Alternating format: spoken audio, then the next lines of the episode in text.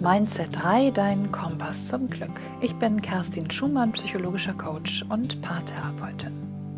Herzlich willkommen zur neuen Folge von Mindset 3. Heute mit dem Thema Vertrauen. Vertrauen ist die Basis unseres Lebens. Ohne Vertrauen werden wir niemals glücklich sein. Wir haben unglückliche Beziehungen, leiden unter Depressionen und Ängsten. Das Schöne ist aber, wir kommen mit einem Urvertrauen auf die Welt. Jeder von uns, du auch. Aber unsere Erfahrungen, die wir im Laufe des Lebens machen, die überdecken manchmal dieses Urvertrauen. Die gute Nachricht für dich, dein Urvertrauen ist immer da, wie ein Muskel in deinem Körper und den kannst du auch genauso trainieren. Wie das geht, darüber sprechen wir heute.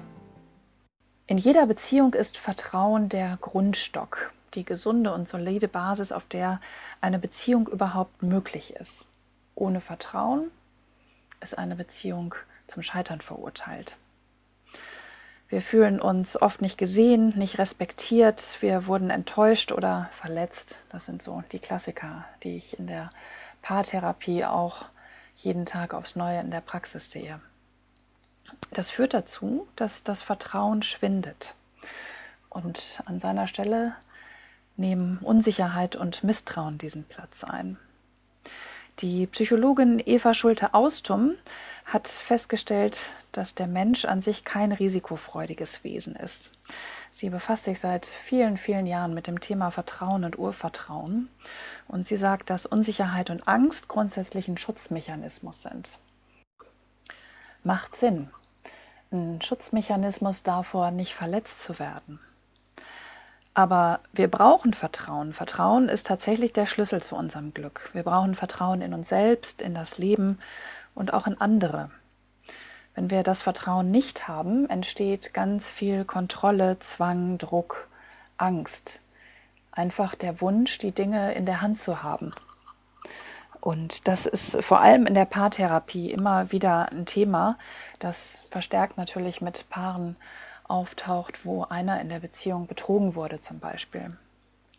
Und dann ist das häufig das, was daraus resultiert, nämlich dieser zwanghafte Druck kontrollieren zu müssen und zu wollen. Wir nehmen Vertrauen für selbstverständlich und erkennen dann aber auch erst, wie wichtig es ist, wenn wir das verloren haben. Eine Klientin von mir hat ihrem Partner erst letzte Woche in der Paartherapie gesagt, ich kann dir einfach nicht mehr vertrauen. Und dieses mangelnde Vertrauen, das kostet ganz viel Energie und Nerven. Wir sind permanent angespannt, erwarten das Schlimmste. Das ist ein wahnsinniger Druck, den wir nicht nur auf den anderen ausüben, sondern vor allem und in erster Linie auch auf uns selbst.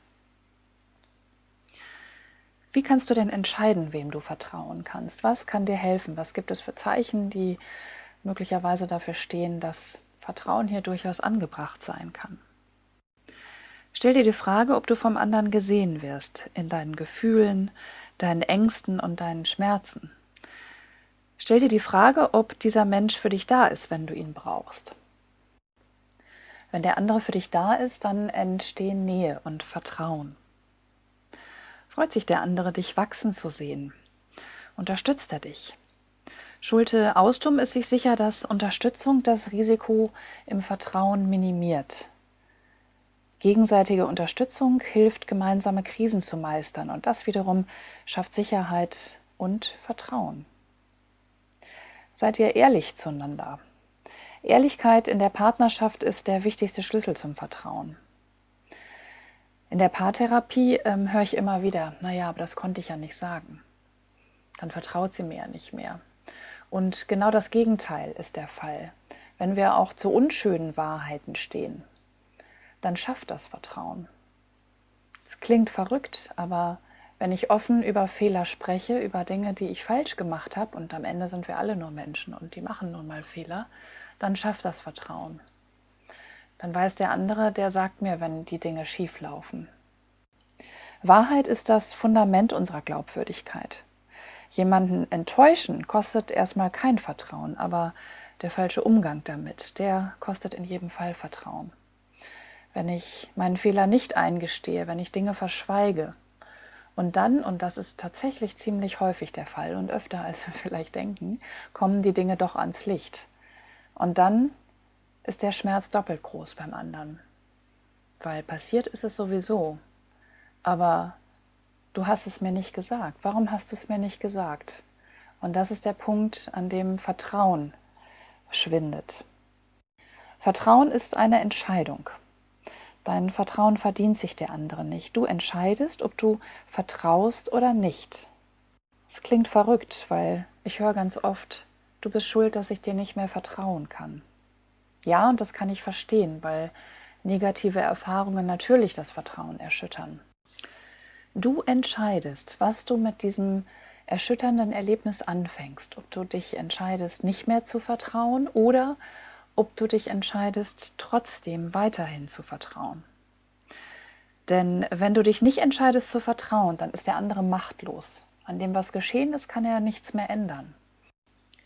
Es wird schwierig für den anderen, dein Vertrauen erneut zu verdienen. Du weißt, der kann sich das Vertrauen nicht verdienen, auch wenn sein Verhalten dir manchmal helfen kann, wieder ins Vertrauen zu kommen. Wenn du davon ausgehst, sowieso enttäuscht zu werden, dann machst du es dir ziemlich einfach. Du investierst nicht mehr in den anderen und du hältst dich am Ende raus. Und damit ist Vertrauen eine eigenständige Entscheidung. Du entscheidest, ob du investieren möchtest oder nicht. Und wenn du weißt, dass du dich auf dich selber verlassen kannst, auf deinen Instinkt, auf dein Bauchgefühl, dann kannst du auch vertrauen. Und selbst wenn du mal enttäuscht wirst, dann weißt du, dass es nicht das Ende der Welt ist, weil du dieses Urvertrauen in dich selbst hast. Eva Schulte-Austum glaubt, dass häufig Menschen vertrauen, die in der Vergangenheit auch besonders häufig verletzt wurden. Das klingt erstmal seltsam, aber tatsächlich haben diese Menschen gelernt, dass es eben nicht das Ende der Welt ist. Und sie haben außerdem gelernt, dass Misstrauen nicht nur ähm, den anderen verletzt, sondern am Ende verletzt du dich auch selbst mit Misstrauen. All dieser Druck, dieser Schmerz, den dieses Misstrauen bei dir schafft, das ist deine Energie. Und das hängt bei dir und nicht beim anderen. Am Ende schützt Misstrauen nicht vor schlechten Erfahrungen. Und das frage ich in der Paartherapie auch ganz häufig. Was ändert dein Misstrauen? Was ändert dein Misstrauen an der Situation? Und verhindert es, dass dein Partner dich nicht mehr betrügt, dass er dich nicht mehr verletzt? Die Antwort ist ziemlich einfach, es ändert nichts. Es ist einfach nur der Wunsch, Kontrolle zurückzuerlangen. Und dieses Gefühl, es ist besser, wenn ich die Dinge unter Kontrolle habe und sie in der Hand habe, als wenn ich es nicht habe. Und da ist auch ganz viel Stolz mit dabei. Ich höre dann immer wieder, naja, ich will nicht der Dumme sein. Der Dumme, der vertraut. Aber so ist das nicht. Es ist nicht dumm, wer vertraut, sondern es ist mutig, wer vertraut. Vertrauen ist Mut und ganz viel Stärke. Und das kann nicht jeder. Und die Frage ist, ob du stark genug bist zu vertrauen. Und am Ende trifft tatsächlich genau das Gegenteil ein. Wer glaubt, durch Kontrolle Vertrauen zurückzuerlangen, der wird enttäuscht, denn das schürt das Misstrauen nur immer weiter. Am Ende ist es eine sich selbst erfüllende Prophezeiung. Wenn dein Gegenüber glaubt, dass du ihm sowieso nicht vertraust, dann kann er ja auch gleich das machen, was du sowieso schon von ihm erwartest. Dann enttäuscht er zumindest deine Erwartungen nicht. Erwartungen können enttäuscht oder bestätigt werden. Und das gilt eben nicht nur für die positiven, sondern auch für die negativen Erwartungen. Deine Gedanken beeinflussen nicht nur dein Verhalten, sondern auch das anderer. Und zwar im negativen, aber auch im positiven. Behandle Menschen, als wenn sie es könnten, und du wirst ihnen helfen zu werden, was sie sein können. Das ist von Goethe und zeigt sehr schön, was deine Erwartungshaltung mit anderen macht. Vertrauen ist ein Muskel, den wir trainieren können. Wir werden mit dem sogenannten Urvertrauen geboren. Damit kommen wir auf die Welt. Wir sind vollkommen und willkommen und es ist gut, dass wir da sind. Und das ist bei jedem Kind, das auf die Welt kommt, der Fall. Auch wenn die ersten Erfahrungen möglicherweise im ersten Moment etwas anderes spiegeln. Schulte Austum sagt, dass wir das Urvertrauen niemals verlieren können, dass das immer da ist. Aber manchmal wird es eben durch negative Erfahrungen verschüttet. Das heißt, sie werden nur überlagert. Aber da ist das Urvertrauen immer noch.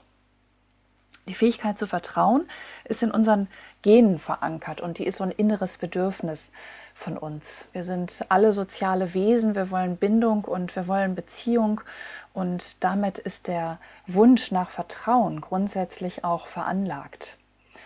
Vertrauen heißt ja auch, dass die Anspannung und der Druck einfach weg sind. Sich fallen lassen, Leichtigkeit, Energie sparen und tanken, all das hat ja mit Vertrauen zu tun. Und wenn du dich dann entscheidest, dein Urvertrauen wieder zu hören und anzunehmen, dann werden nach und nach die positiven Erfahrungen, die du damit machst, die negativen überdecken. Und das ist das Schöne, dass man diesen Muskel Urvertrauen tatsächlich trainieren kann. Vertrauen schafft Vertrauen. Und das hat wieder was mit der Erwartungshaltung zu tun. Ne? Stell dir ein Kind vor, dem du vertraust. Und dann wirst du sehen, dass dieses Kind es schafft, über sich hinauszuwachsen, weil du ihm das zutraust. Das hat was mit seinem Selbstvertrauen zu tun. Wenn du ihm vertraust, dass es das schafft, dann wird es das auch schaffen.